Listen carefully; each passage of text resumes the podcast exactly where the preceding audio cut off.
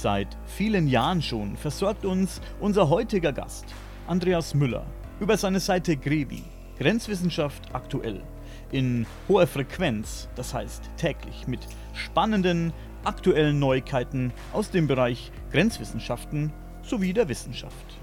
Unter grenzwissenschaft-aktuell.de findet ihr spannende Artikel zu den Themen Archäologie, Psi-Phänomene, UFOs, Space und Raumfahrt und vieles mehr. Und nun hat Andreas Müller auch noch ein Buch geschrieben. Ein UFO-Buch. Deutschlands UFO-Akten. Warum dieses Buch anders als alle anderen UFO-Bücher ist, das erfahrt ihr hier und heute.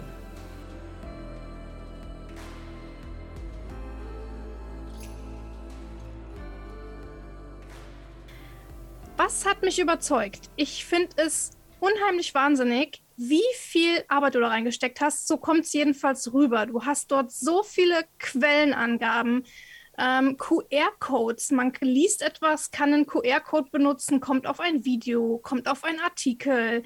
Du hast Zeitungsberichte, du hast Akten hier drin. Wie viel Recherche steckt in so einem Buch? Wie viel Zeit investiert man da? Also ich stelle mir das unheimlich viel vor. Ja, das stimmt natürlich schon. Also wobei man das ein bisschen auffächern muss. Ähm, ich habe das Buch vielleicht selbst, wo ich dann konkret gesagt habe, jetzt äh, gehe ich daran, das waren vielleicht so zwei, anderthalb Jahre.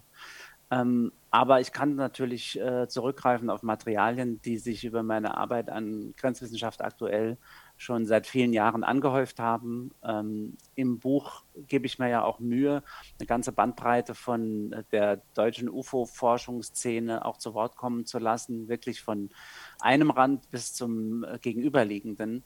Das heißt, äh, da kommen ja nicht nur Arbeiten von mir auch vor, aber es stimmt natürlich schon, das Ganze muss sortiert werden. Ähm, auch so eine Akten- äh, Ein- und Durchsicht, äh, die funktioniert natürlich nur, indem man sich die ganzen Akten durchliest und nicht mhm. einzelne Facetten rausgreift. Und ja, das ist schon viel Arbeit und ähm, das war aber dann auch meine Absicht, dass das nachher auch im Buch sich so ein bisschen widerspiegelt. Und das freut mich dann natürlich, wenn das genauso rüberkommt. Ja, auf jeden Fall. Und ich finde es halt gerade für mich, ich muss sagen, ich bin in der Thematik jetzt zum Beispiel gar nicht so fest drin wie jetzt Daniel zum Beispiel, der beschäftigt sich schon viel länger mit äh, der UFO-Thematik. Ich immer nur so ein bisschen am Rande. Und daher war es für mich, sage ich mal, als Laie in Anführungszeichen total spannend. Und ähm, ich finde es halt auch total verständlich geschrieben. Ich, obwohl da so viele Hinweise sind auf verschiedene Akten oder Beispiele, Zitate. Es ist so verständlich geschrieben, dass selbst ich als Laie das super verstehe. Und durch diese QR-Codes, das ist wirklich, muss ich sagen, richtig cool, hat man so, man, als würde man so wirklich durch so eine kleine Zeitreise gehen. Und ja, ich fand das auch ganz lustig. Ah, Entschuldigung. Nee, alles gut. Ich fand das, äh, ja, die Idee, muss ich sagen, ähm, klar, äh, aktuell sind die natürlich auch äh, durch, was weiß ich, Corona-Tests und alles Mögliche jedem geläufig, äh, die QR-Codes. Das kam natürlich irgendwie zufällig dazu, denn damit konnte ja äh, leider niemand rechnen. Ähm, aber ich habe halt so einen Weg gesucht, das klassische Leseerlebnis mit den Webinhalten, von denen ich ja komme, durch meine Arbeit an Grevi äh, zu verbinden. Und ich habe dann recherchiert und war erstaunt darüber, dass offenbar auf, zumindest mal auf dem Gebiet der Sachbücher, äh, noch niemand so wirklich auf die Idee gekommen ist, mhm. das zu verbinden. Ich kenne das noch von Kinderbüchern her, dass, der, dass die Buch, ähm, also das Buchbusiness immer nach, nach so einer Verbindung sucht. Es gibt da solche Bücher, die nennen sich Tiptoy, da hat man so einen Stift und da muss man auf Symbole Stimmt. in Kinderbüchern drücken ja. und dann hört man einen Soundfile. Es gibt das auch noch von anderen Verlagen, die machen das über, über eine andere Technologie. Aber dieses äh, ja schon seit einigen Jahren sich immer mehr und mehr durchsetzende auf Postern, auf was weiß ich, äh, bei Behörden hat man das, ähm, diese QR-Code-Technologie ähm, ja, die nutzt irgendwie noch kein Sachbuch in der Form, wie ich das hier mache. Man sieht ja nicht nur, nicht nur, dass die Leute, die ich zitiere, zu Wort kommen in, in kleinen Filmchen, wie zum Beispiel der Werner Utter, der ja der Luftpil äh, Chefpilot der deutschen Lufthansa, äh, mhm. der ja auch schon in früheren Jahren sehr viel auch im Fernsehen darüber, über seine UFO-Sichtungen berichtet hat, sondern ich habe ja auch zum Beispiel in die Archive selbst hinein ähm, verlinkt, sozusagen durch diese QR-Codes. Genau. Und ich finde, das ist eine schönes, äh, schöne Erweiterung dieses des Leseerlebnisses. Ich stelle mir das so vor, die Leute sitzen sozusagen äh, nachts irgendwie im Bett und lesen noch was und da hat natürlich jeder heutzutage auch sein Handy dabei.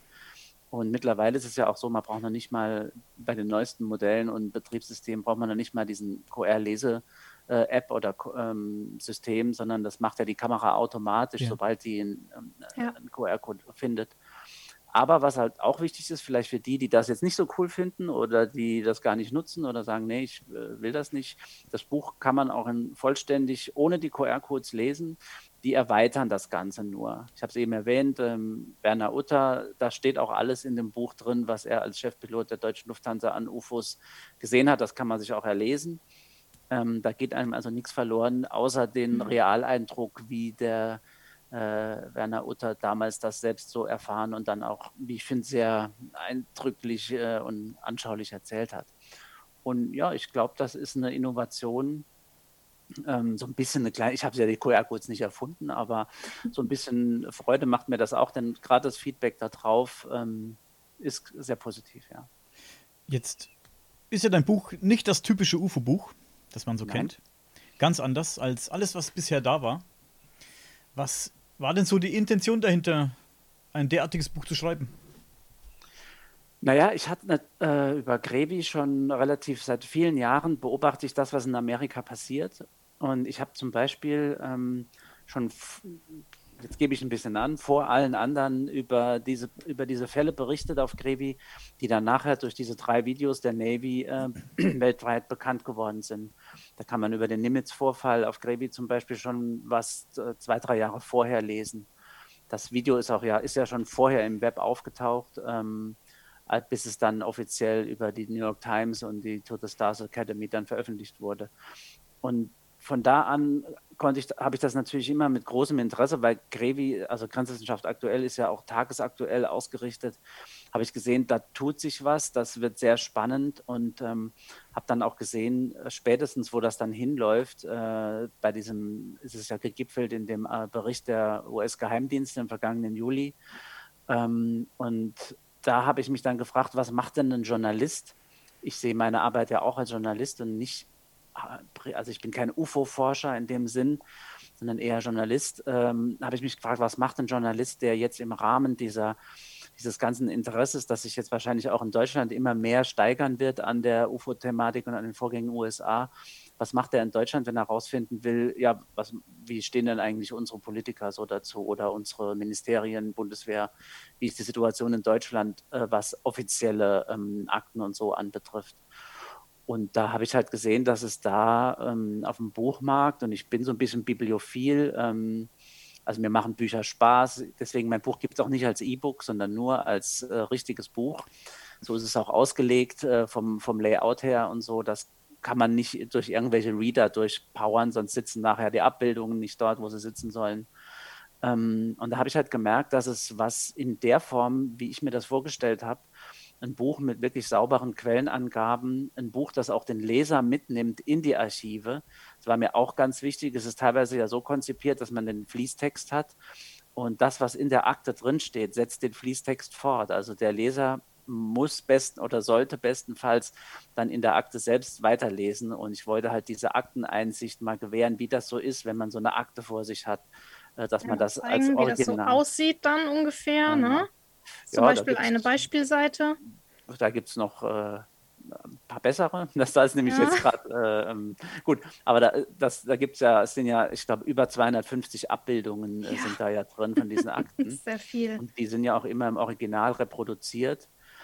Und ja, ich habe halt gemerkt, dass es entweder gibt es klassische UFO-Bücher, die sich an mehr oder weniger an die Insider wenden und dann meist auch, dass äh, Fakteninformationen mit Spekulationen verbinden. Mhm. Das finde ich per se nicht falsch, aber eben für den Anspruch oder für das Ziel, das ich mit dem Buch verfolgt habe und verfolge, äh, nicht geeignet. Also ich habe mal so zum Spaß gesagt, das Buch, so wie es nachher geworden ist, das ist, äh, wenn Besuch kommt, das muss man nicht weglegen. Das kann man auf dem, auf dem äh, mhm. Küchen- oder Wohnzimmertisch liegen lassen und man kann sich das äh, den Leuten anbieten, denn alles, was da drin steht, man muss auch mir als Autor nicht glauben. Sachverständen. Ich habe alle Akten und alle Informationen Quellen verwiesen und das sind alles keine irgendwie nebulösen ähm, vermeintlichen Insiderquellen, sondern das ist das sind Bundesarchive, das sind Archive der Bundeswehr, äh, der Ministerien. Ich zitiere die entsprechenden äh, Sprecher äh, der Ministerien, mit denen ich in einem Austausch gestanden habe.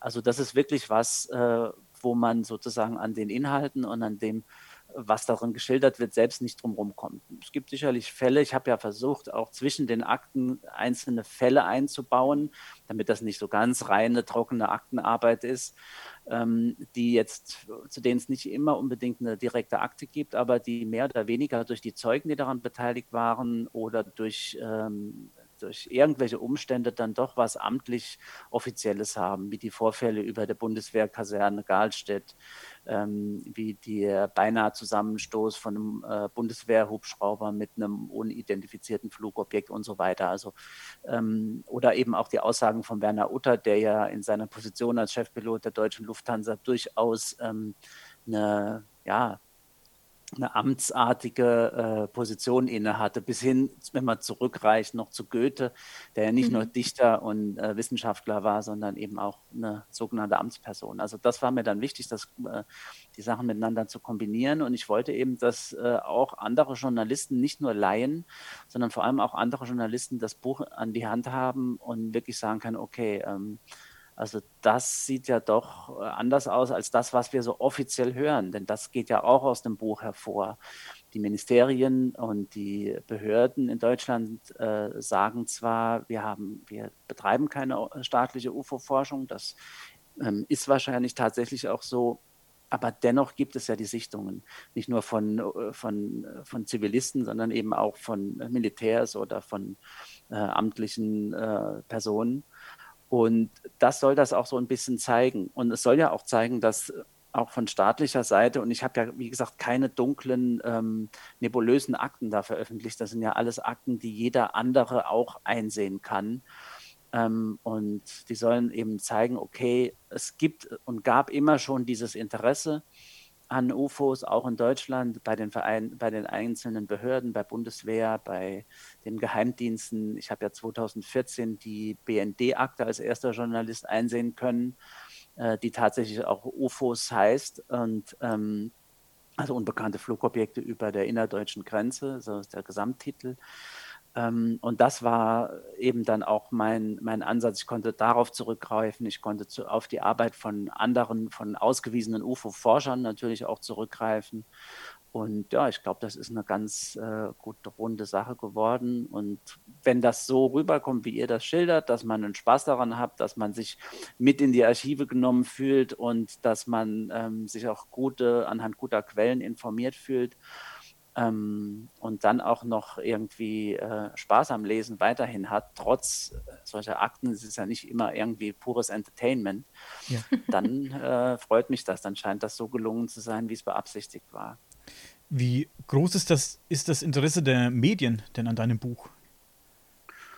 Eigentlich äh, ganz zufriedenstellend. Ich meine, das könnte jetzt größer sein. Ich habe mir vor allem erhofft, tatsächlich, natürlich jeder Autor erhofft sich ein Medieninteresse an seinem Buch, ähm, aber vor allem, ähm, es, ist, es geht mir da wie bei Grenzwissenschaft aktuell der Arbeit daran. Ähm, das sind zwar Dinge, auch ein Buch freut man sich, wenn man einen finanziellen oder einen kommerziellen Erfolg damit hat, ähm, aber das ist eigentlich nicht der Antrieb, der dahinter steckt.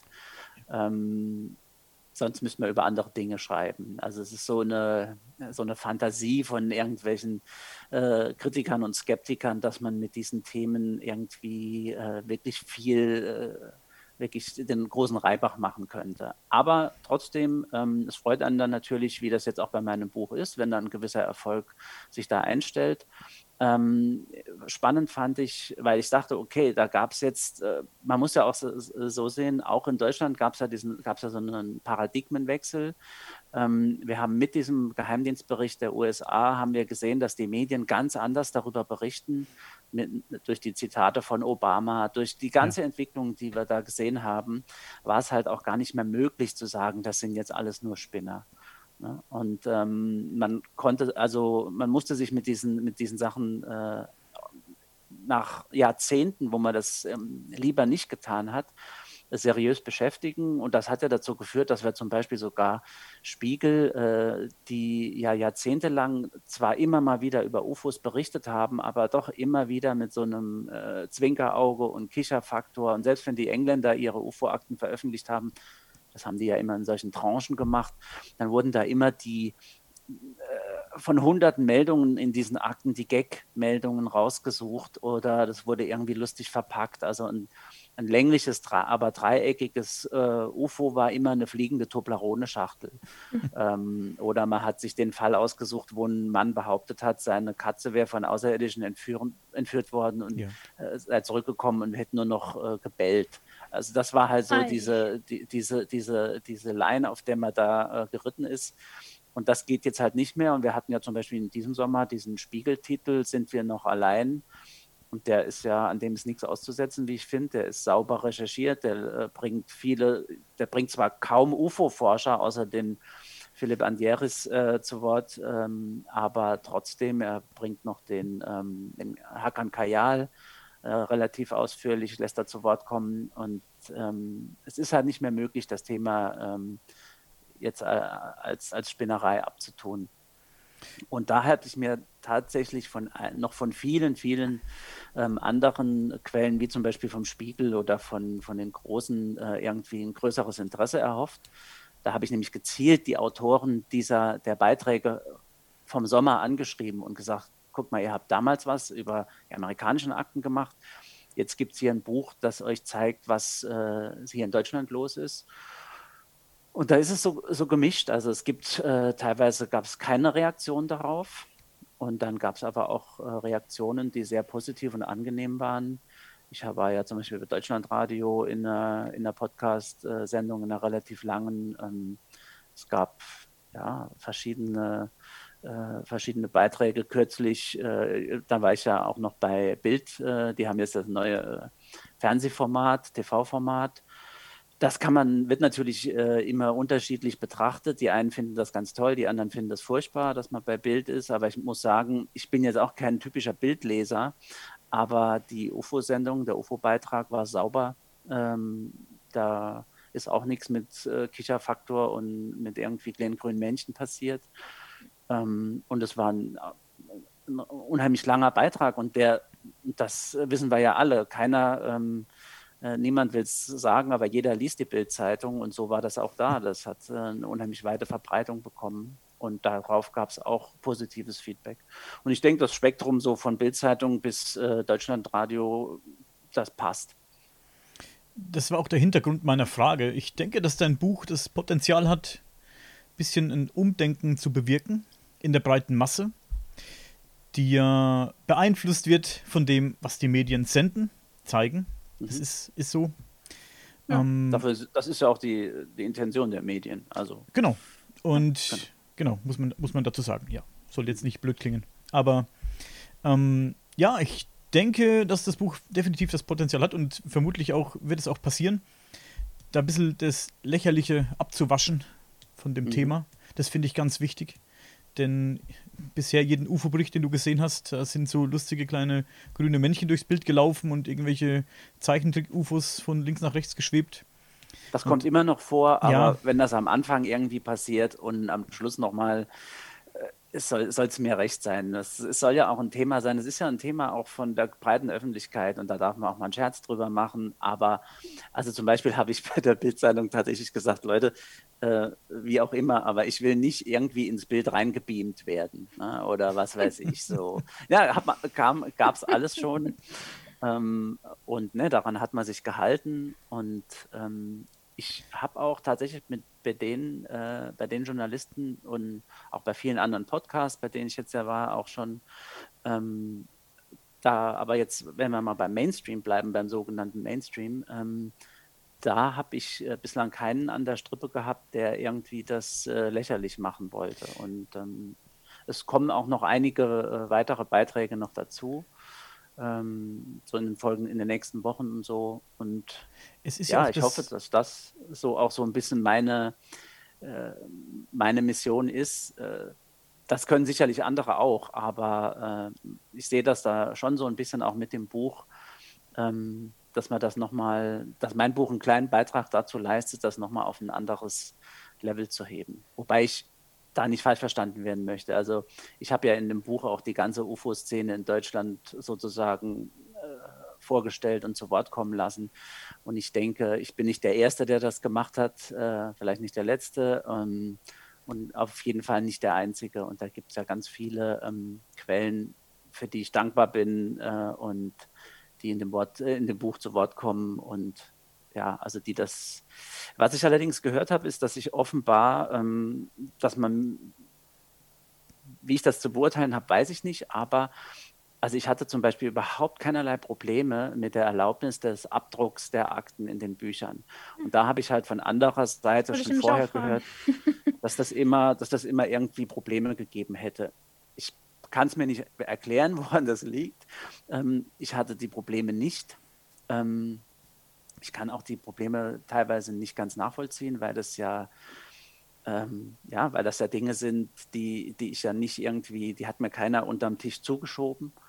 Ähm, und von daher, ja, also das war, war auch da, da breche ich vielleicht auch mit so einer Narrative, die man noch in älteren UFO-Büchern vielleicht liest, ähm, dass da irgendwie äh, man, man, ständig versucht hat, das irgendwie zu unterbinden. Oder ich fühlte mich auch bei den meinen Ansprechpartnern, bei den Ministerien oder bei der Bundeswehr, die haben mir jetzt nicht die größten Staatsgeheimnisse verraten, äh, weiß Gott nicht, aber das waren teilweise ja sehr, sehr lange Telefonate, Telefonate, wo teilweise ich angerufen wurde.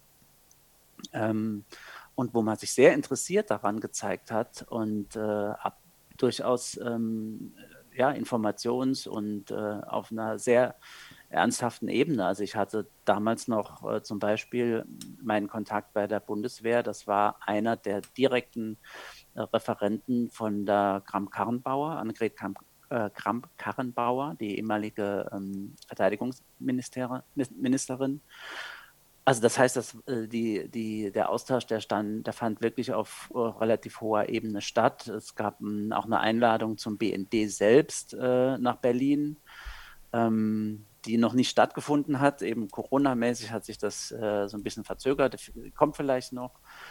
Also ich wurde da nicht irgendwie abgewimmelt und, ähm, und äh, weggeschickt oder äh, irgendwie abgewatscht. Klar sind das nicht immer die Antworten, die ich mir vielleicht als Autor für so ein Buch gewünscht hätte. Da, ähm, wenn man sagt, ja, wir haben nichts und wir untersuchen nichts, weil wir auch nichts detektieren, aber ähm, ja, es sind zumindest mal Antworten, die zitierbar sind und das finde ich auch mal wichtig. Ähm, ist nicht, ist nicht die Aufgabe einem Journalisten, ähm, sozusagen die Antwort äh, sozusagen sich zu wünschen, sondern man bekommt die Antwort, die man bekommt. Und ich fand, manche sind auch gar nicht so, äh, äh, ich habe das vor kurzem nochmal gehört, dass diese Antworten irgendwie so, ähm, so ab, äh, abwiegelnd sein sollten und so desinteressiert. Ich ich finde, man kann diese Antworten teilweise auch anders lesen. Ähm, mhm. mhm. Ich finde teilweise sogar sehr freundlich und ja schon fast interessiert, aber ja, jetzt halt nicht zustimmend oder ähm, drauf eingehend, aber sehr, also ich fand die jetzt nicht irgendwie, wie man sagen würde, Schachtel zu und lassen sie uns damit in Ruhe. So kamen die zum Beispiel überhaupt nicht rüber. Nee. So habe ich sie nee, gelesen vor allem, äh, da stehen auch Dinge drin, die ja ganz spannend sind. Also, ähm, dass man sagt, ja, wir beobachten, also man sagt zwar, man hat keine eigene äh, UFO-Taskforce wie die USA. Ähm, und natürlich ist immer auch so ein bisschen, ähm, wenn zum Beispiel dieser Standardsatz, wir können, wir äußern uns generell nicht zu den ähm, zu den äh, Handlungen anderer Staaten und so. Das ist natürlich, ich habe ja nicht gefragt, dass Sie sich danach darüber äußern sollten, sondern meine Frage war zum Beispiel, ähm, wie kann es sein, dass die USA eine eigene Taskforce hat, Deutschland aber nicht?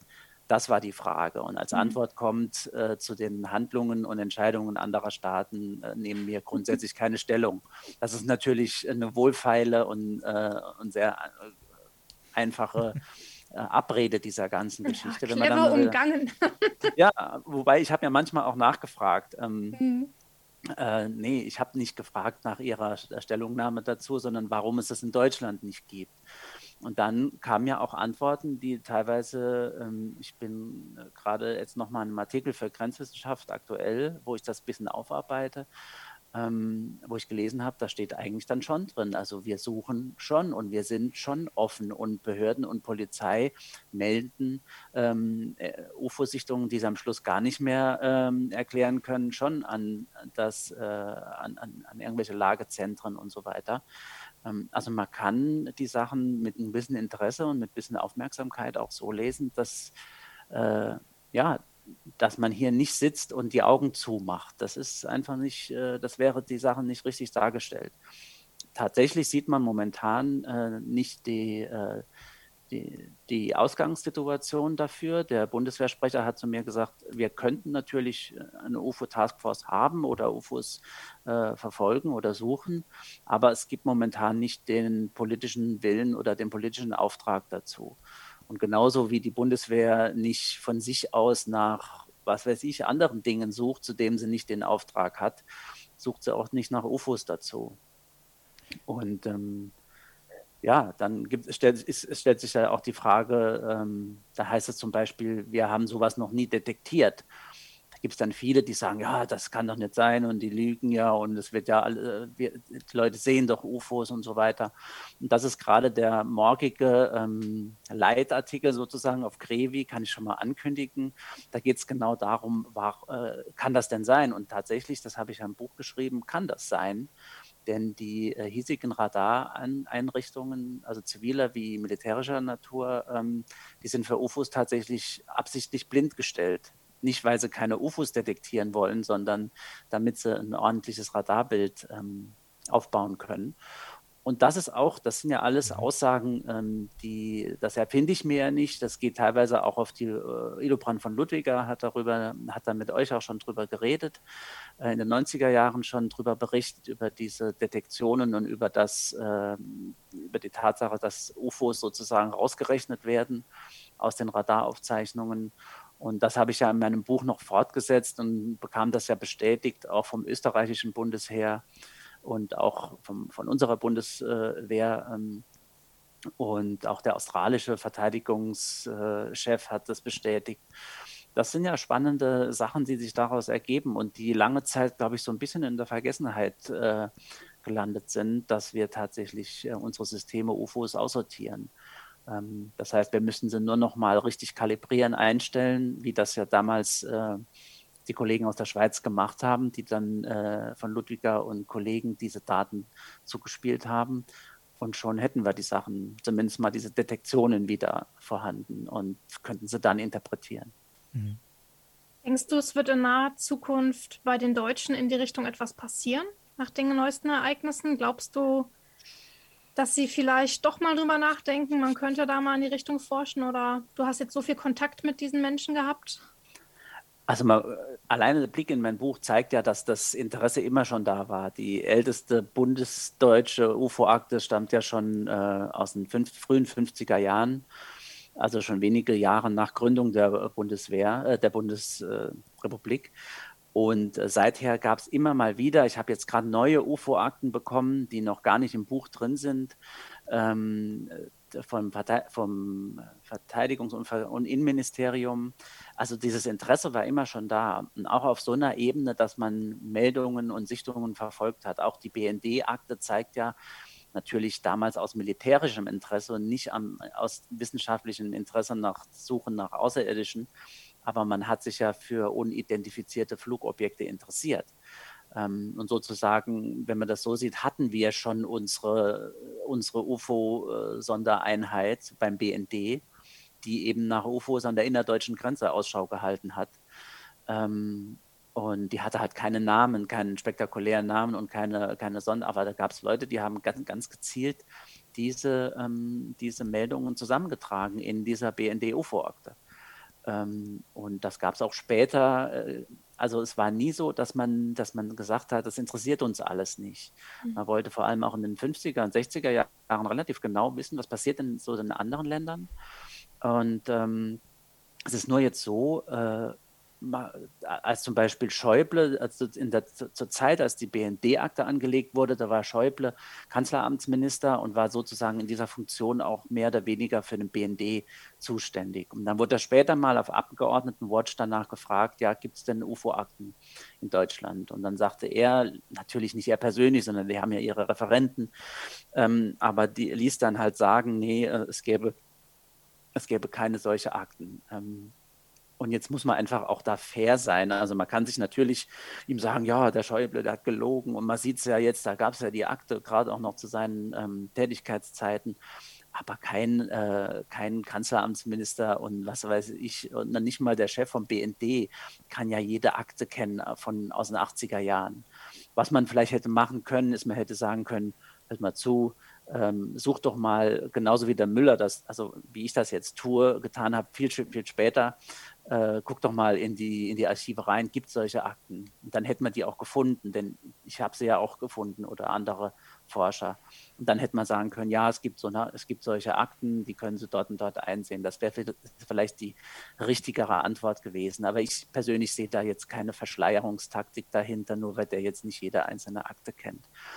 Aber die Frage war ja, wie äh, wird das jetzt weiterlaufen? Ähm, ich denke, äh, das Interesse ist weiterhin da man muss ja auch das so sehen, UFOs, äh, ganz mal abgesehen davon, von der Frage, woher sie kommen, ähm, ist es ja auch so, die stellen ja jedes unidentifizierte Flugobjekt, was immer es auch ist, stellt ja ein potenzielles Risiko für die Flugsicherheit dar. Damit angefangen bis hin zu militärischen Aspekten, die über die Flugsicherheit hinausgehen, ähm, muss sich äh, die Bundeswehr dafür interessieren und das tut sie auch. Das sagen sie ja auch in den Antworten, die ich im Buch auch zitiere.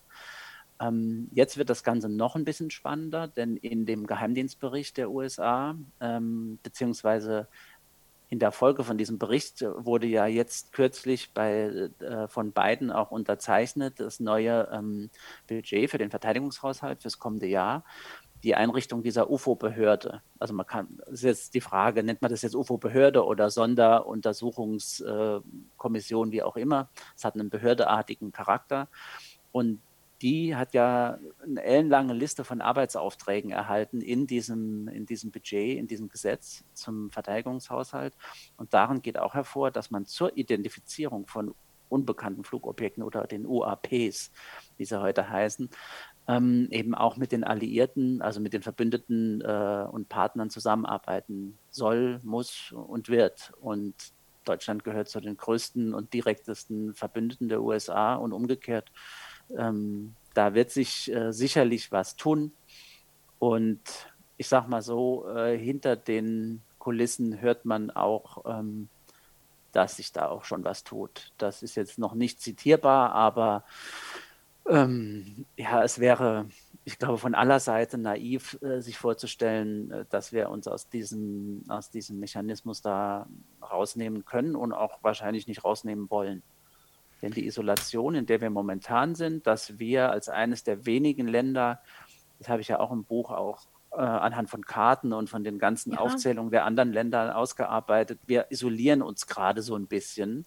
Rund um uns herum äh, befreundete und äh, Partnerstaaten und Paktverbündete äh, wie Frankreich, Großbritannien, äh, name it, das ist mehr als 27 Länder weltweit erforschen oder haben UFOs offiziell erforscht.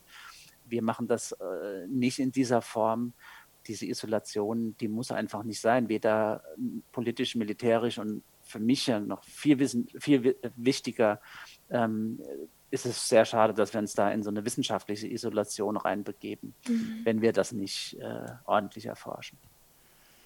Ähm, was macht denn Österreich, wenn es um das Thema geht? Zum Beispiel jetzt eigentlich sehr ähnlich wie Deutschland. Also man, mhm. man, hält sich da sehr, sehr bedeckt man muss natürlich auch sehen, es ist ja äh, nicht nur flächen- und einwohnermäßig äh, auch ein ganz andere Verhältnisse. Also es sind ja fast Verhältnisse wie wir zu den USA, größenmäßig. Äh, und da, äh, legt, da, lehnt man sich jetzt auch äh, momentan nicht so aus dem, äh, aus dem Fenster.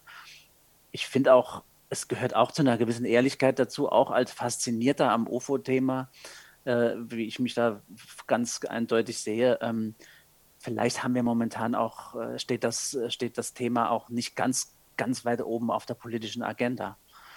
Ähm, ja, im das Moment mag sein. sicher nicht. Nee.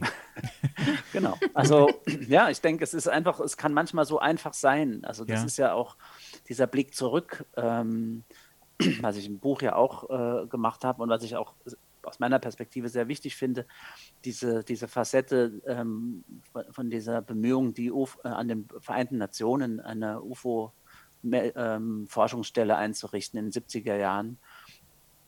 Der Hauptgrund, der äh, das verhindert hat damals, war, dass weder das Thema äh, noch, äh, das, das, Thema war noch nicht so weit und mhm. weltpolitisch stand, standen da ganz andere Dinge auf dem Tablett als äh, jetzt ein von einem, von einem Zwerginselstaat aus der Karibik äh, lanciertes UFO-Forschungsprojekt äh, da an die UN zu hieven. Ne? Das muss man einfach sehen. Und das geht auch aus diesen Akten hervor, in denen ja Deutschland und, und Österreich, deswegen die Antwort auf die Frage, eine große Rolle spielten. Also ähm, es wird ja auch gerne, auch da unterscheidet sich ja mein Buch in der Narrative von anderen, dass es so dargestellt wird, da der, der UFO-Gentleman äh, der Premier äh, Eric Gary ähm, von Grenada, der wollte jetzt da die weltweite UFO ähm, äh, Disclosure vorantreiben und wurde von den bösen Amerikanern und Deutschen und Österreichern und Kanadiern darin irgendwie gebremst.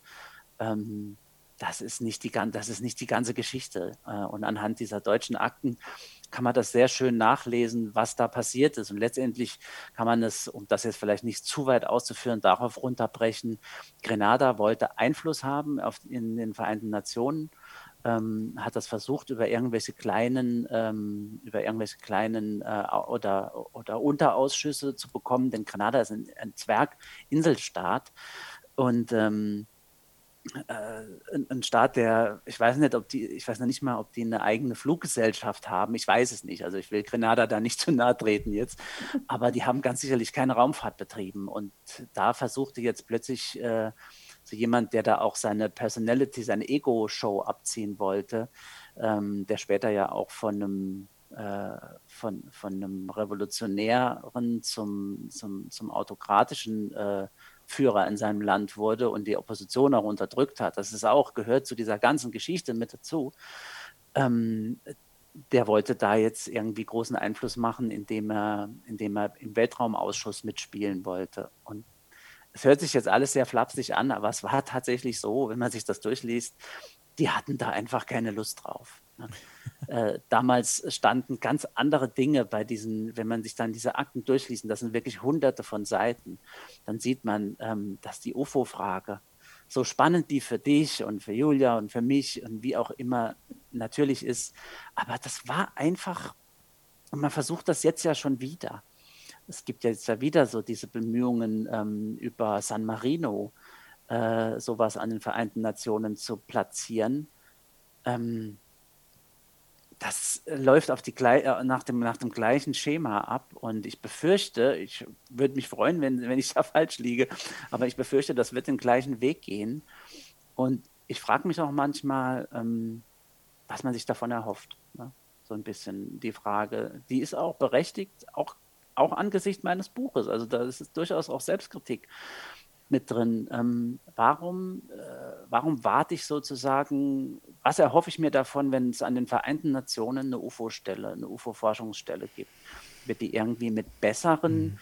UFO-Forschern, Wissenschaftlern besetzt als äh, eine Stelle wie jetzt zum Beispiel das Galileo-Projekt von äh, Avi Löb, mit dem ihr ja auch schon gesprochen habt? Nein, glaube ich nicht. Also ich glaube, da ist es eher der Weg, den Avi Löb und Hakan Kayal wenn man das auf dieser hohen Ebene haben will, ähm, ist, das eher, ist das eher wichtig. Ich weiß, äh, vielleicht ist es sogar die, gar nicht die UN, die da irgendwie eine Expertise in Sachen UFOs hat. Die haben ja auch andere Dinge auf dem Tableau. Also ich wünsche denen Glück und Erfolg, äh, keine Frage. Aber ähm, ja, ich sehe das so ein bisschen. Warum erwarten wir uns sozusagen diese Disclosure und die Wahrheiten immer von, ähm, von staatlicher Stelle? Warum erwarten, erhoffen wir uns die nicht von wissenschaftlicher Stelle? Weil man, weil der Gedanke halt da ist, dass, dass sie schon sehr viel wissen, ne? Und das ist halt Ach, der, das verstehe ich ja schon. der Gedanke, der halt, ja, der den meisten halt ja. im, im, Kopf rumgeistert, dass viel Klar, mehr. wenn man, man an die Bundeswehr weiß. denkt, ne? Die fliegen da ja. oben rum. So. Aber da ist natürlich auch so, zum Beispiel jetzt, ich musste, ähm, also mein Buch kam irgendwie zwar zum richtigen Zeitpunkt, wegen den, wegen den Geschichten, die da in Amerika äh, statt, äh, stattfinden, kam natürlich auch zu einem schlechten Zeitpunkt, denn es kam kurz vor der Wahl und wir haben eine neue Bundesregierung. Und ich muss sozusagen jetzt meine ganzen äh, Kontakte nochmal neu aufspielen. Mhm weil natürlich sich nicht nur der Bundeskanzler und die, Minister, die Minister und ihre, was weiß ich, ausgetauscht wurden, sondern unter anderem auch der Bundeswehrsprecher, der da zuständig ist. Ne? Also das ist, hat alles so seine, man, man, man darf sich das nicht so vor, tatsächlich nicht so vorstellen, als ob da irgendwann ähm, mit Gründung der Bundesrepublik eine Riege also zumindest mal stelle ich mir das nicht so vor. Ich weiß, es gibt Leute, die sich das so vorstellen. Aber da eine Riege antritt und da irgendwie einen roten Faden durchzieht. Wir sehen jetzt ja gerade ähm, mit jeder wirklich neuen Regierung äh, und Koalitionen, ähm, was, ich, was alles über den Haufen geworfen wird. Mal zum Guten, mal zum Schlechten, wie auch immer. Ich will das nicht jetzt beurteilen. Ähm, aber da verändern sich so viele Dinge und ähm, da sind wir halt jetzt auch momentan gerade in einer, in einer Phase, ähm, ja, da muss vielleicht dieser politische Wille, von dem ich eben gesprochen habe, der muss vielleicht von außen kommen und der wird auch äh, an uns herangetragen werden. Mhm. Hoffen wir, dass wir in Frieden und Freuden da irgendwie die nächsten Monate rumkriegen. Ähm, dass wir da, weil die US-Behörde wird ja zum Juli äh, diesen Jahres irgendwie, ein, muss die eingerichtet sein. Und dann wäre es schön, wenn wir da irgendwie wenn auch die Bundeswehr die Zeit dafür finden würde, sich um UFOs zu kümmern und keine anderen Sorgen hätte. Das ist doch ein schöner Wunsch. Ist dein, Buch, ist dein Buch aktuell, also ist es nur in Deutsch verfügbar? Ja. ja. Also ist ich wüsste jetzt auch, es ist tatsächlich auch so, ist, ähm, meine, meine Wahrnehmung ist, dass ähm, so Europä also ja, vielleicht europäische Positionen, weiß ich nicht, aber ähm, zum Beispiel in den USA steht er ja auch mit vielen Journalisten dort in Kontakt. Ähm, das interessiert nicht groß, ne, mhm. was jetzt hier passiert. Ähm, also ob jetzt äh, selbst Leute, die sich in den USA konkret um, um, äh, um eine Veröffentlichung von Akten bemühen, da ist das jetzt ja nicht äh, gut. Es ist natürlich auch so, in unseren Akten steht jetzt ja, wir haben zwar spannende Fälle wie den Fehmarn-Vorfall, den ich auch rausgearbeitet habe an der auf der Insel Fehmarn, ähm, der in der, in der BND-Akte drin ist. Aber äh, aus US-Sicht äh, und damit auch irgendwie aus internationaler Sicht ist das natürlich nicht zu vergleichen mit dem, was jetzt die Amerikaner irgendwie liefern. Und das muss man ja auch eingestehen. Die also es ist ja auch wirklich da ein Wahnsinns, Wahnsinns äh, die wir da seit zwei, drei Jahren beobachten. Das ist ja wirklich äh, ja teilweise nicht zu glauben, was wir da sehen. Ne? Ja finde es aber ganz spannend. Ähm, in deinem Buch bringst du ja auch zum Beispiel Sachen wie das Basler Flugblatt, ne? so ganz mhm. alte. Ich habe hier 1566 stehen, so historische Sachen. Und ich finde, das führt einen ganz gut heran mit dem Gedanken, dass es sowas halt schon immer irgendwie gab. Und äh, bis in die heutige Zeit. Ich habe auch gesehen, was mir aufgefallen ist. Das kam auch ganz gut rüber. Du hast es so schön geschichtlich aufgebaut. Und man sieht so nach dem Zweiten Weltkrieg oder während des Weltkrieges, auch die Zeit danach, war das so präsent in Deutschland, die Zeitungsartikel, die Medien, äh, die Menschen allgemein und dass es dann wirklich ab 70er Jahre so abgeschwächt ist für lange, langen Zeitraum. Und ich habe das Gefühl, dass es jetzt vielleicht wieder so ein Punkt sein könnte, wo es vielleicht in Fahrt kommt. Und dann kommt mir jetzt so direkt der Gedanke, wo ich mich frage, oder es passiert das Gleiche wie schon damals und es ebbt halt wieder ab. Also dein Buch führt einen sehr, sehr gut durch diese deutsche Geschichte, finde ich. Ja, das war auch so ein bisschen die Absicht. Ähm, und das ist ja auch so ein, so ein Aspekt, den ich ja auch am UFO-Phänomen ganz spannend finde. Es ist eben kein Phänomen unserer heutigen Zeit oder uns, vor allem nicht unserer mediengeprägten Zeit, wie das so gerne unterstellt wird, sondern es ist, wie du sagst, ein Phänomen, und das zeigt ja nicht nur mein Buch, das ist ja auch allgemein schon bekannt, aber es veranschaulicht das natürlich ganz schön ähm, dass UFOs immer schon gesehen wurden, unter anderen Namen, unter anderer Interpretation. Ähm, und sie werden auch weiterhin gesehen. Und das ist für mich auch so ein, ein, Punkt, weswegen das auch so wichtig ist. Oft stellen mir dann Journalisten, andere Journalisten die Frage, ja, warum sollen wir uns mit UFOs beschäftigen? Ne? Was, was führt uns da, was bringt uns das? Und da sage ich, ja, zum, also der erste Punkt ist der, weil sie einfach gesehen werden. Ganz normale Leute sehen UFOs, sehen was am Himmel, was sie sich nicht erklären können. Wird in den meisten Fällen, wenn man es untersucht und eine Expertise dazu hat, findet man raus, okay, das war was, was ich erklären kann. Natürliche Phänomene, astronomische Phänomene oder technologische Phänomene, die der Laie einfach nicht kennt. Genauso wie ich äh, keine Expertise, was weiß ich, übers Bäckerhandwerk habe und nicht weiß, wie äh, ich jetzt das, den richtigen Teig zusammenrühre. Ähm, und so ist das natürlich auf dieser äh, Stelle auch. Aber die Leute sehen was, können sich nicht erklären. Teilweise sind die Leute, warum auch immer, ähm, beunruhigt, sowas gesehen zu haben. Es gab ja in den wenigsten Fällen jetzt mal von dem von diesem, äh, von diesem äh, Aspekt der UFO-Entführungen äh, mal abgesehen, kaum Schäden durch UFOs. Ähm, die irgendwie dokumentiert und belegt sind. Und selbst diese Frage mit, der, mit den, mit den Alien-Entführungen ist ja so eine Frage, wie, also das stellen sich ja selbst Erforscher des Phänomens, wie passt dieser Aspekt in den, in das, zum eigentlichen UFO-Phänomen? Ist der überhaupt äh, originärer Teil davon und ist ja eine sehr bizarre, äh, bizarre Schilderung. Aber so richtige Schäden äh, gibt es wirklich selten ähm, die UFOs äh, hervorrufen. Und die Leute wollen es aber trotzdem wissen äh, und haben, wir haben ja auch diesen, diesen Forschung- und Wissenschaftsdrang. Äh, und da, das Projekt von Avi Löb oder von Hakan Kayal, das sind ja so Projekte, die das auch zeigen. Ähm, das Schöne ist ja, dass das jetzt äh, wirklich Leute von Weltruf, von wissenschaftlichem äh, Standing sind, die jetzt sagen, guck mal, allein die Möglichkeit, dass das, was wir hier sehen, außerirdischer Herkunft sein könnte, äh, ist Grund für eine saubere und für eine ordentliche Naturwissenschaft genug, äh, das zu untersuchen. Ne? Und da gibt es eigentlich nichts hinzuzufügen, dieser, diesem, diesem Aspekt. Und das ist, du hast es angesprochen, die Leute haben immer schon UFOs gesehen und sie sehen das weiterhin. Und auch über meine Arbeit an Grenzwissenschaft aktuell kriege ich viele ähm, Anfragen von Leuten, die was gesehen haben, die mir bestenfalls auch noch Bilder, Fotos äh, mitschicken. Und die wollen einfach nur wissen, was sie da gesehen haben im ersten Moment. Es gibt dann ein paar, die wissen schon, was sie gesehen haben. Ne? Die wollen auch gar nichts anderes hören. Die wollen keine ja. rationale Erklärung dafür haben. Großes Problem in der Szene. Ja, ja aber gut, ich meine, dann muss ich, wenn ich das schon weiß, muss ich mich nicht mehr an mich oder an jemand anderen ja. wenden. Ne?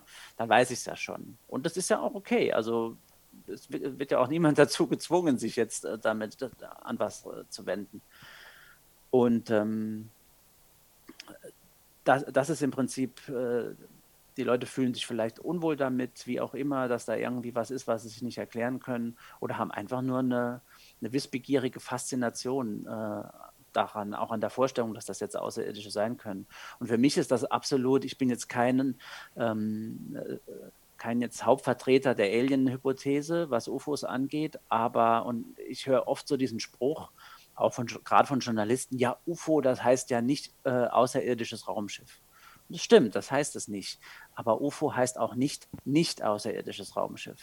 Und das, denke ich, ist so ein, ein, ein wichtiger Aspekt, den man äh, bei all dem, was man sieht, für mich bleibt tatsächlich wenig Spielraum, wenn ich akzeptiere, es gibt ein echtes UFO-Phänomen. Und das, was wir, was wir da sehen, jetzt im Gipfel von diesen Navy-Aufnahmen, die das auch nochmal unterstreichen, ähm, wenn wir eins und eins zusammenzählen, bleiben wir nachher bei der Frage, okay, es sind nicht die Amerikaner, es sind nicht die Russen und die Chinesen.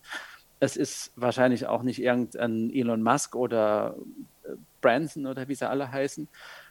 Es sind aber trotzdem Dinge, die sich offenbar technologisch, intelligent irgendwie auf uns reagieren, auf die Bemühungen reagieren, sie vielleicht abzufangen, wie auch immer zu orten und zu detektieren. Die bewegen sich gelenkt, gesteuert. Ähm, also kurz gesagt, eine technologische, äh, intelligente Hintergrund ist da. Und wenn der nicht von dieser Erde stammt, ja, da finde ich, da werden die, ähm, ja, da wird die Wahl doch eng, woher das dann stammen könnte. Mhm. Man kann sich natürlich auf diese ganzen ähm, äh, die Hypothesen noch ausweiten auf Zeitreisen oder Dimensionsreisende. Klar, äh, da kann ich äh, genau, kann ich nichts dagegen sagen, kann auch nichts dafür sagen, aber ich finde, ähm,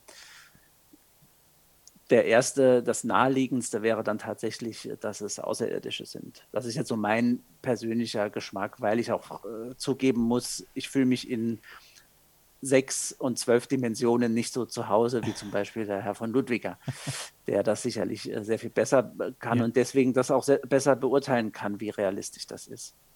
Das ist Aber für mich ist das tatsächlich eine, eine sind wir an so einem Punkt angelangt, wo wir uns fragen müssen, nicht gibt es noch UFOs, also tatsächliche UFOs, unbekanntes, unidentifiziertes, sondern die Frage, was ist das? Und das sind ja die Fragen, die äh, Kajal und Löb jetzt äh, nach und nach beantworten und stellen wollen. Mhm.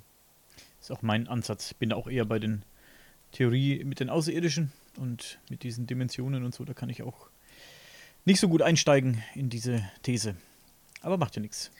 Ja, das liegt aber vielleicht, also deswegen, da bin ich, und das meinte ich gar nicht ironisch, äh, das liegt teilweise wahrscheinlich einfach daran, dass ich das auch nicht greifen kann. Ja, eben.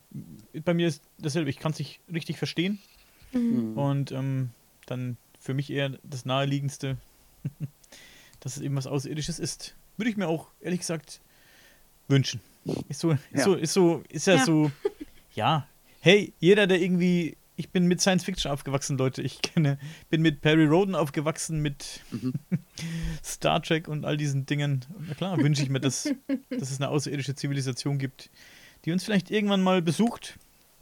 Gut, ob ich möchte, dass sie uns besucht, das weiß ich natürlich nicht. Also, sich zu erkennen gibt, das weiß ich natürlich nicht. Da bin ich vielleicht eher bei Hawking. mhm. Aber spannend wäre es zu wissen, dass es wirklich da was gibt. Natürlich, für viele ist all das ja schon der Beweis wie wir vorhin schon äh, das angesprochen haben, vielen reicht es ja schon. Die wünschen sich so sehr, dass es das ist, was sie denken, ja. dass es ist, dass ihnen das reicht. Als Beweis, mir reicht es nicht. Ich finde das cool, das genau zu wissen, dass, was weiß ich, in, keine Ahnung, 100 Lichtjahren Entfernung irgendwas ist. Wenn man es beweisen könnte, würde mir schon reichen, ehrlich gesagt. Ich müsste nicht hin. Ja, es ist ja eine Frage, also es ist eine, eine Sache, bei der ich bei meiner Arbeit, äh, weil ich ja auch meine sozialen Kanäle, sogenannten sozialen Kanäle ja. auf, äh, für Grevi selbst auch äh, allein betreue, ähm, mir das immer wieder begegnet. Also dass Leute dann sagen, weil ich ich habe, äh, Grevi ist ja nicht so dieser klassische ähm, sensationalisierende Kanal zu diesen Themen. Das hat ja schon, ich habe ja auch schon im Logo, das Wissenschaft ist groß geschrieben in Grenzwissenschaft. Und ähm, erkläre mich dazu ja auch ganz klar. Ähm, für mich ist Wissenschaft einfach die Art und Weise, wie wir auch diese Grenzphänomene ähm, äh, bearbeiten, weil äh, sie das ist, was in uns, also ich bin nicht der spirituelle Typ, ähm, zumindest mal nicht, was diese Forschung angeht. Ähm, und das ist für mich sozusagen der Ansatz, ähm, mit dem wir deswegen arbeiten können, weil es unsere Welt ist. UFOs, oder bei mir jetzt zum Beispiel, das wissen ja viele auch, dass ich äh, auch der Kornkreis Müller bin, ähm, sozusagen, so wird man, heißt das dann oft. Ähm, das ist für mich deswegen so faszinierend, weil, ähm, weil das sind Phänomene, die in unserer Realität stattfinden.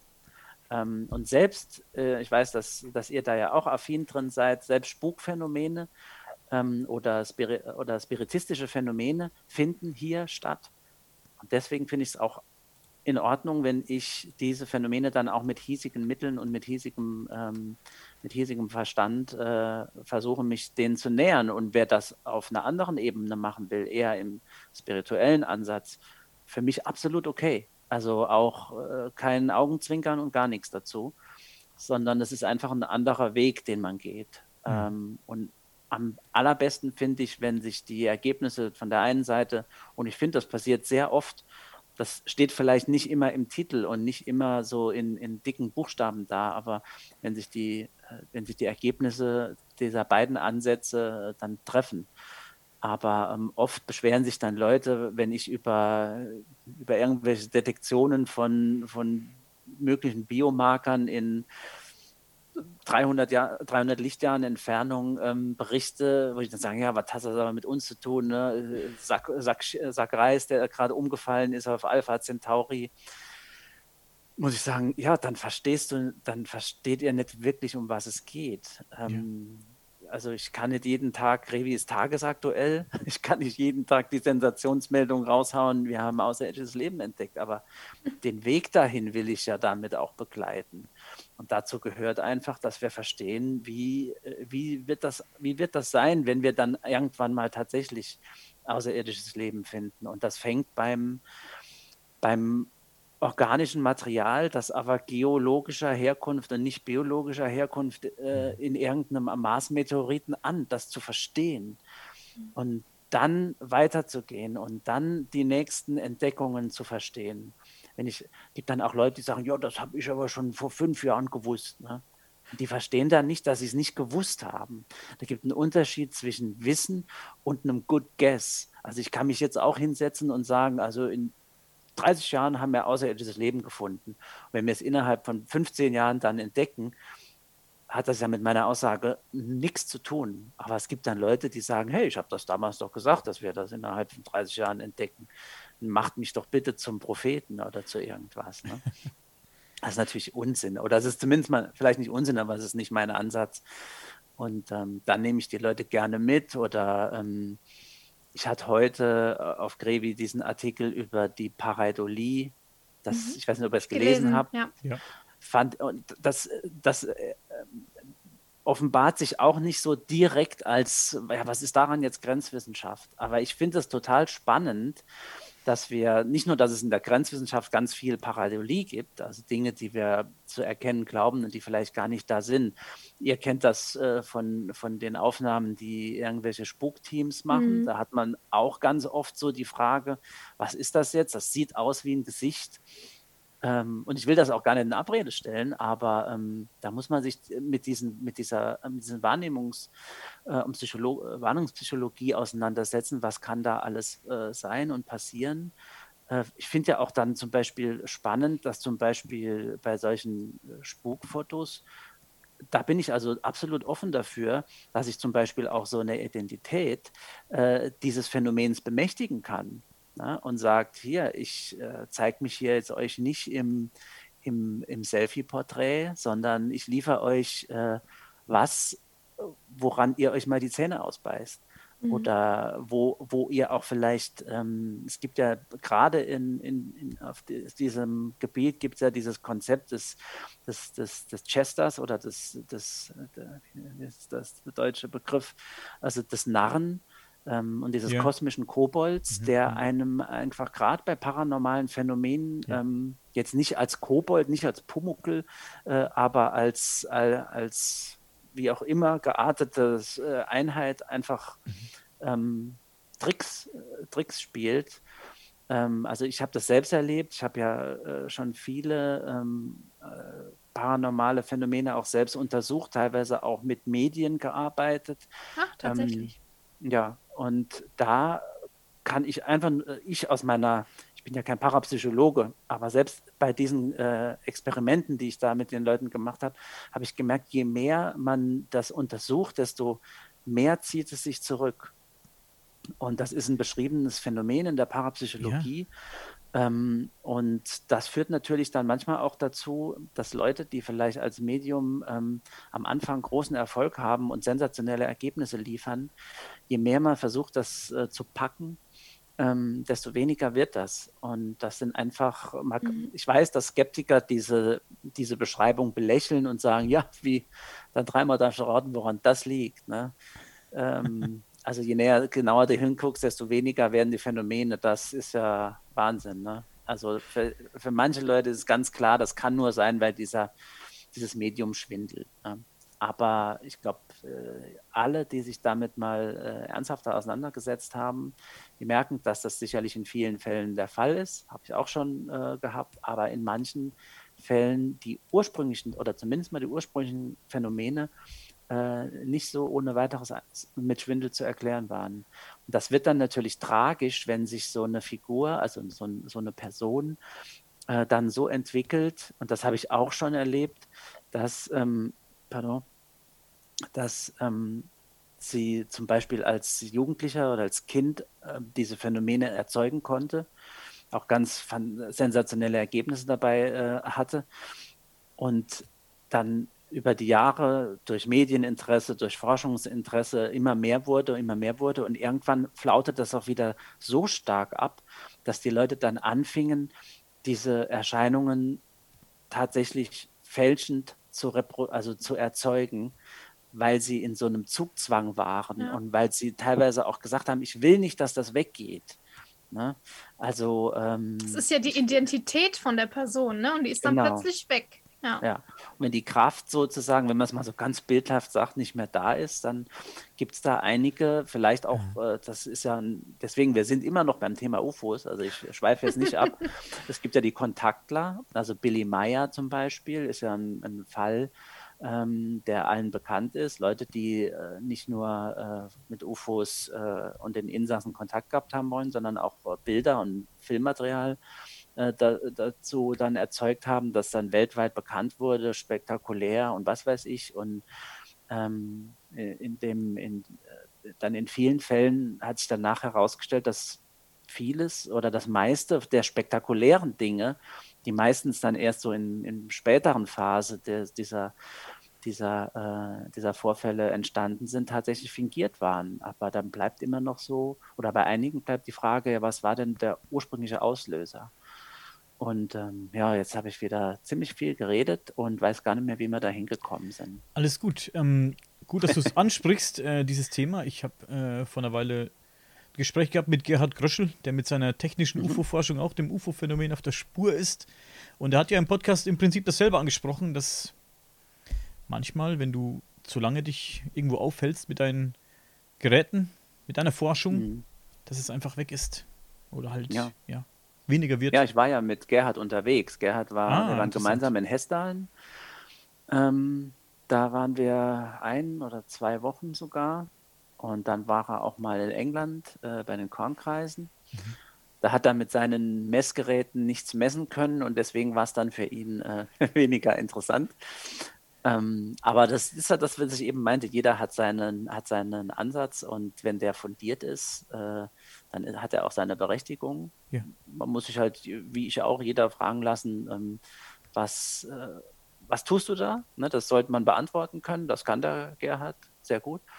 Ähm, und vielleicht bestenfalls auch irgendwie sagen können, wenn man Ergebnisse hat. Und er hat ja teilweise auch, wie ich finde, interessante Aufnahmen, ähm, was das denn jetzt so ist. Ne? Das ist natürlich jetzt bei vielen auch seiner Aufnahmen nicht immer so einfach. Aber die sind ja schon, teilweise finde ich das schon ganz spannend, was da zu sehen ist. Ich finde die auch ich, sehr gut. Ich gehe nicht, geh nicht immer so ganz mit, seinen, mit seiner Deutung, weil er ja auch bei euch gesagt hat, sobald das für mich wirklich ein UFO ist und auch eins ja. bleibt, dann sind das für mich Außerirdische. Das weiß ich nicht immer bei all seinen Aufnahmen, aber das ist ja legitim. Ne? Das, also ja, da geht ja dann die wissenschaftliche Debatte los. Hm. Das ist, das ist absolut legitim. Ich fand es ein bisschen schade, dass in, ich habe es ja in vielen Gruppen gepostet, auf Facebook, mhm. den Podcast mit ihm. Da kam ein bisschen, keine Ahnung, blöde Kritik, sage ich mal, damit rechne ich immer. Mhm. Das ist immer, immer eingeplant. Aber gerade da hatte ich gedacht, dass es nicht so dramatisch wird war es aber teilweise. Aber gerade da hat es mich ein bisschen gewundert, denn er geht ja sehr, trotzdem sehr, was jetzt die Beobachtung des Phänomens angeht, sehr sachlich und sehr technisch ran. Also kein Hokuspokus, keine ähm, Vermutungen. Es ist auch alles sehr sachlich und ja, auch das Equipment, was er da benutzt. Ja. Ich, ich finde das, find das ganz spannend alles und, und sehr technisch und sachlich, wie gesagt. Aber trotzdem wurde das ganz schön belächelt teilweise. Finde ich irgendwie. Ich glaube, das schade. liegt daran, dass viele Leute, ich hatte gerade heute noch mal auf Facebook so die Diskussion, ähm, die, ich, weiß, ich will nicht sagen, sie verstehen es nicht, weil das hört sich dann so, so hochnäsig an. Aber viele Leute, gerade auch leider in, in, in, unseren, in unseren Kreisen, also jetzt nicht die Forscher selbst, aber die Konsumenten sozusagen von dem, ähm, verstehen nicht, was Wissenschaft ist, was Wissenschaft will. Verste oft, ich erlebe oft auch eine wissenschaftlich, Wissenschaftsfeindlichkeit, ja. die ich ja. gar nicht verstehen kann, weil äh, wo auch gesagt wird, ja, gestern äh, oder vor zwei Jahren hieß es noch so und jetzt ist es plötzlich ganz anders, wo ich sage, ja, genau das, das, ist Wissenschaft. Genau das ist Wissenschaft. und das ist genau das Spannende, das unterscheidet das, den, das, die, den, den Forschungs- und den, den, Wissens, den Wissensdrang vom reinen Glauben. Bei, bei dem kann man irgendwann aufhören und sagen, ich glaube dies oder das und das hat auch seine Berechtigung, ähm, wenn man das so will. Aber die Wissenschaft hört halt nie auf und sie stellt sich selbst in Frage und das wird von vielen der Wissenschaft, äh, der Wissenschaft noch als Fehler ähm, ausgelegt. Und das ist natürlich klar, aber da ist auch wieder dieses, deswegen finde ich das so wichtig, dass Wissenschaft auch kommuniziert wird. Das heißt, nicht jeder von uns muss, äh, muss studieren, äh, um das zu verstehen, weil das ja auch kommuniziert werden kann und wenn man sich das ja auch auf andere Art und Weise ähm, erarbeiten kann. Aber wenn man das dann mal verstanden hat, was Wissenschaft eigentlich will, ähm, natürlich gibt es auch immer wieder Persönlichkeiten und Wissenschaftler oder auch Institutionen, die das selbst untergraben, indem sie zum Beispiel, was hat der Avi Löb sich, äh, seit er jetzt da so sein Outing hatte als UFO und Alien äh, oder außerirdischen Befürworter, was hat er sich alles anlesen müssen und anhören müssen an, an Kritik aus der Wissenschaftsgemeinde. Aber ich finde, aus wissenschaftlicher Sicht ist er auf dem absolut äh, richtigen Weg und er hat Gott sei Dank das Standing, dass er das durchziehen kann.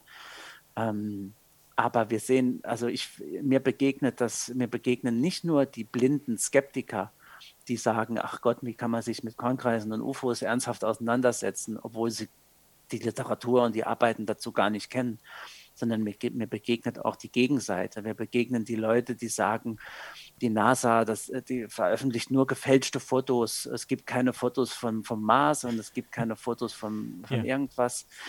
Ähm, äh, und sobald man, sobald man diese Dinge ähm, darstellt und nutzt, ist man irgendwie der Böse. Und ja, also ich finde, das sind so diese beiden Extreme, mit denen ich persönlich äh, wirklich mir sehr schwer tue und, und, nicht viel anfangen kann, weil es, äh, ja, es, es, führt uns vor allem auch nirgends.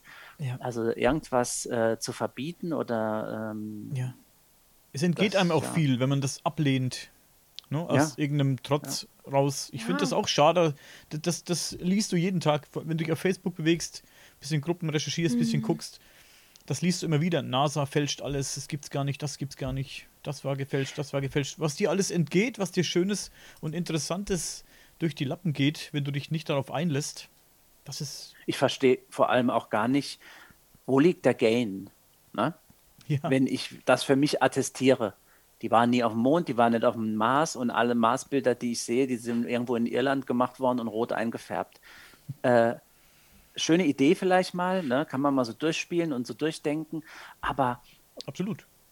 Wo ist der Gain, wo ist der Gewinn für mich persönlich, dass das sozusagen die Grundlage meiner Wahrnehmung von, von Wissenschaft und Forschung ist? Äh, Traurig, finde ich.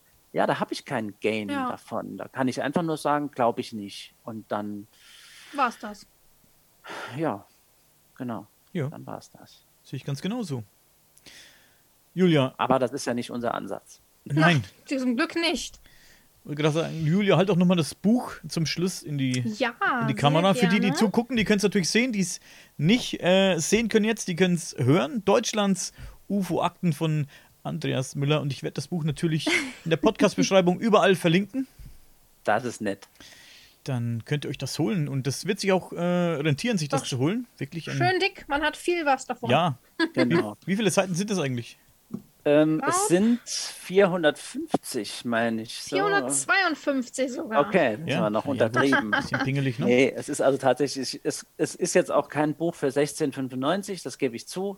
Gab es dann auch Kritik dran. Das lohnt kostet irgendwie, sich. Ich denke auch. Ja. Äh, und ähm, das lohnt sich ja, definitiv. Wie gesagt, auch weiterhin Genau, ich versuche auch weiterhin, zum Beispiel jetzt morgen, jetzt mache ich noch ein bisschen Werbung für Grevi, da gibt es diesen Artikel darüber, dass die äh, Radarsysteme von uns irgendwie, also nicht nur die zivilen, sondern auch die militärischen für UFOs blind gestellt sind. Da gibt es immer mal wieder Auszüge aus dem Buch. Ähm, es ist jetzt nicht so, dass ich da jetzt, äh, dass das jetzt äh, sozusagen abgesperrt wird und nicht äh, auch mal so in die freie Öffentlichkeit gelangt. Ähm, aber ich denke auch, es ist ein schönes Buch geworden. Ja es macht Spaß und ja. Ja, definitiv. Stimmt auch irgendwann in Büchereien und es gibt es halt, wie gesagt, leider oder, oder mit Absicht nicht als E-Book. Das leider. ist keine, keine böse Absicht, sondern äh, einfach nur schwierig umsetzbar.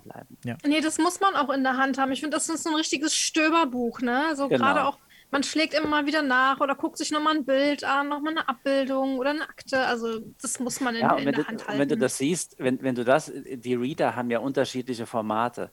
Die Ja. würden das zerpflücken. Ne? Und die Ja. Bilder gehören dorthin, wo sie sitzen. Das war auch Ja. dann war auch eine große gestalterische äh, Aufwand, das auch so hinzukriegen. Jeder, der das schon mal gemacht hat in Buchform, der weiß, am einfachsten ist irgendwie in die Mitte ein Abbildungsteil zu quetschen. Und dann muss man immer hin und her blättern. Da sitzt also wirklich Beispielseiten zeigen, ne? genau jede Akte dort, wo sie hingehört. Was haben wir Ja. hier noch? Ja, Leute. Deutschlands UFO-Akten. Andreas Müller. Holt Vielen euch den Wälzer. Ein sehr interessantes Buch für jeden UFO-Interessierten. Das darf natürlich im Regal nicht fehlen. Das ist was Nein. ganz Besonderes. Und damit würde ich das für heute beenden. Vielen Dank, dass du da warst. Hat wahnsinnig Spaß gemacht. War sehr informativ und sehr interessant. Ich danke euch. Hat Für- mir auch viel Spaß gemacht. Für ähm, ja, die Zuschauer und die Zuhörer sage ich vielen Dank und bis zum nächsten Mal. Tschüss.